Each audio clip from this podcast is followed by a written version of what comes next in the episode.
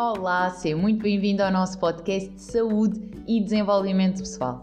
O meu nome é Joana Meira e vou estar aqui a falar sobre temas que bloqueiam a vida do nosso dia a dia, que nos impedem de manifestar a vida dos nossos sonhos, a nossa versão mais feliz.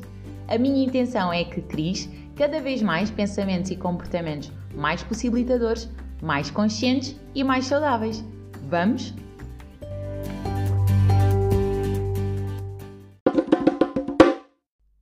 No primeiro podcast ter estado contigo a falar sobre a minha história, sobre a minha missão, de como é que a saúde, a enfermagem se aliou ao desenvolvimento pessoal e de que forma é que isso me permitiu mudar e chegar agora às outras pessoas, hoje chego aqui a ti com o tema da compaixão. Para mim, a primeira emoção positiva, o primeiro sentimento positivo que eu sem dúvida criei de forma consciente de mim para mim. Por isso, como podes imaginar, é sem dúvida uma emoção que me é muito querida. Acabou por ser eh, o primeiro sentimento, foi como que aquele cheirinho do quão bom poderia ser eu me amar, eu gostar de mim. Porque até então, claro que nós nutrimos sentimentos positivos por nós e de apreço e de reconhecimento, consoante muitas das vezes os resultados e não tanto pelo nosso valor, mas de uma forma consciente, como eu senti esta compaixão, nunca tinha acontecido.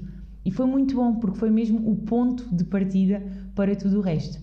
A compaixão é uma emoção que eu promovo, que eu faço por gerar e criar muito nos momentos em que me relaciono com as minhas clientes, seja em que tipo de contexto for, porque acredito que esta abordagem de autoconhecimento, de mergulharmos na nossa luz e na nossa sombra, exige realmente essa dose bem grande de compaixão, esse carinho, esse reconhecimento, essa empatia de nós para nós. Quando eu consegui desenvolver essa emoção por mim, a forma como eu me vi, a forma como eu me comecei a comportar comigo, como eu comecei a falar comigo, mudou totalmente. Foi pela primeira vez, depois de eu sentir compaixão, que eu consegui ter uma conversa comigo, de um para um, em que eu realmente fui minha amiga, em que eu tive compreensão e respeito pela minha história e por tudo aquilo que tinha passado. Porque acaba por ser muito fácil quando nós estamos a falar com outras pessoas e que nos são queridas e amigas e tudo mais, nós termos essa capacidade de relativizar o que acontece. Ah, ok, eu sei que tu não fizeste por mal. Alguém chega ao pé de nós e diz que faltou ao respeito à outra pessoa e nós dizemos, ok, tu não és isso, isso aconteceu, mas tu és muito mais do que isso alguém falha num resultado que se tinha proposto concretizar e nós, mais uma vez, relativizamos e dizemos: Não, ok, tu não és isso e tu, quando quiseres, consegues. Agora, em relação a nós, nós não temos tanto essa capacidade. Porque o nível de julgamento está tão alto, está tão exacerbado e o medo da crítica é tão grande que nós não nos permitimos falhar. E como não queremos assumir que isso vai sempre acontecer, lidamos sempre da pior forma possível quando as coisas não correm como nós desejávamos. A partir do momento em que esta compaixão, esta capacidade de reconhecer o meu estado emocional, ter esse respeito pelo estado emocional que eu tinha, perceber que, ok, aconteceram coisas que me deixaram triste, aconteceram situações que me fizeram sentir desconfortável e questionar o meu valor e pôr-me em causa, é normal eu estar triste. Quando este discurso realmente começou a surgir em mim, como é óbvio, a minha postura mudou por completo. Porque há aqui um processo de aceitação, deixa de haver aquela resistência, aquela negação do ah, isto não pode estar a acontecer. Não, eu não posso estar a sentir isto. Claro que posso, tanto que posso que está mesmo a acontecer. Só que a forma como eu estou a abordar a situação é que não é de todo a melhor, não é de todo a mais possibilitadora, não é de todo aquela que me faz perante uma situação que por si só já é um desafio, munir-me de ferramentas e de recursos para eu a conseguir resolver da melhor maneira possível, sem ir para o buraco e sem questionar o meu valor.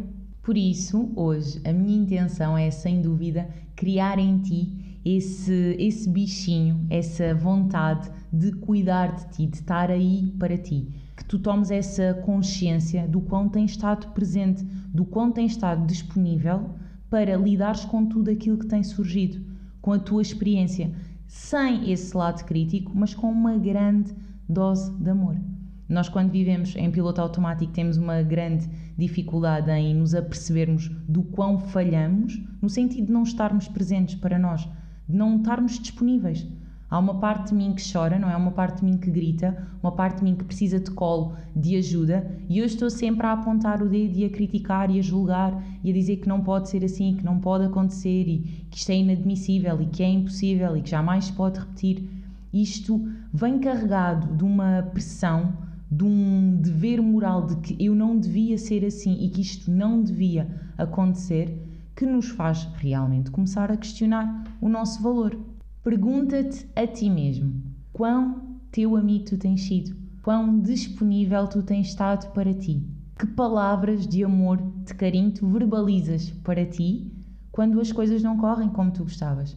Tranquilizas-te ou criticas-te? Puxas-te para cima ou simplesmente estás a recriminar o teu comportamento e a forma como agiste?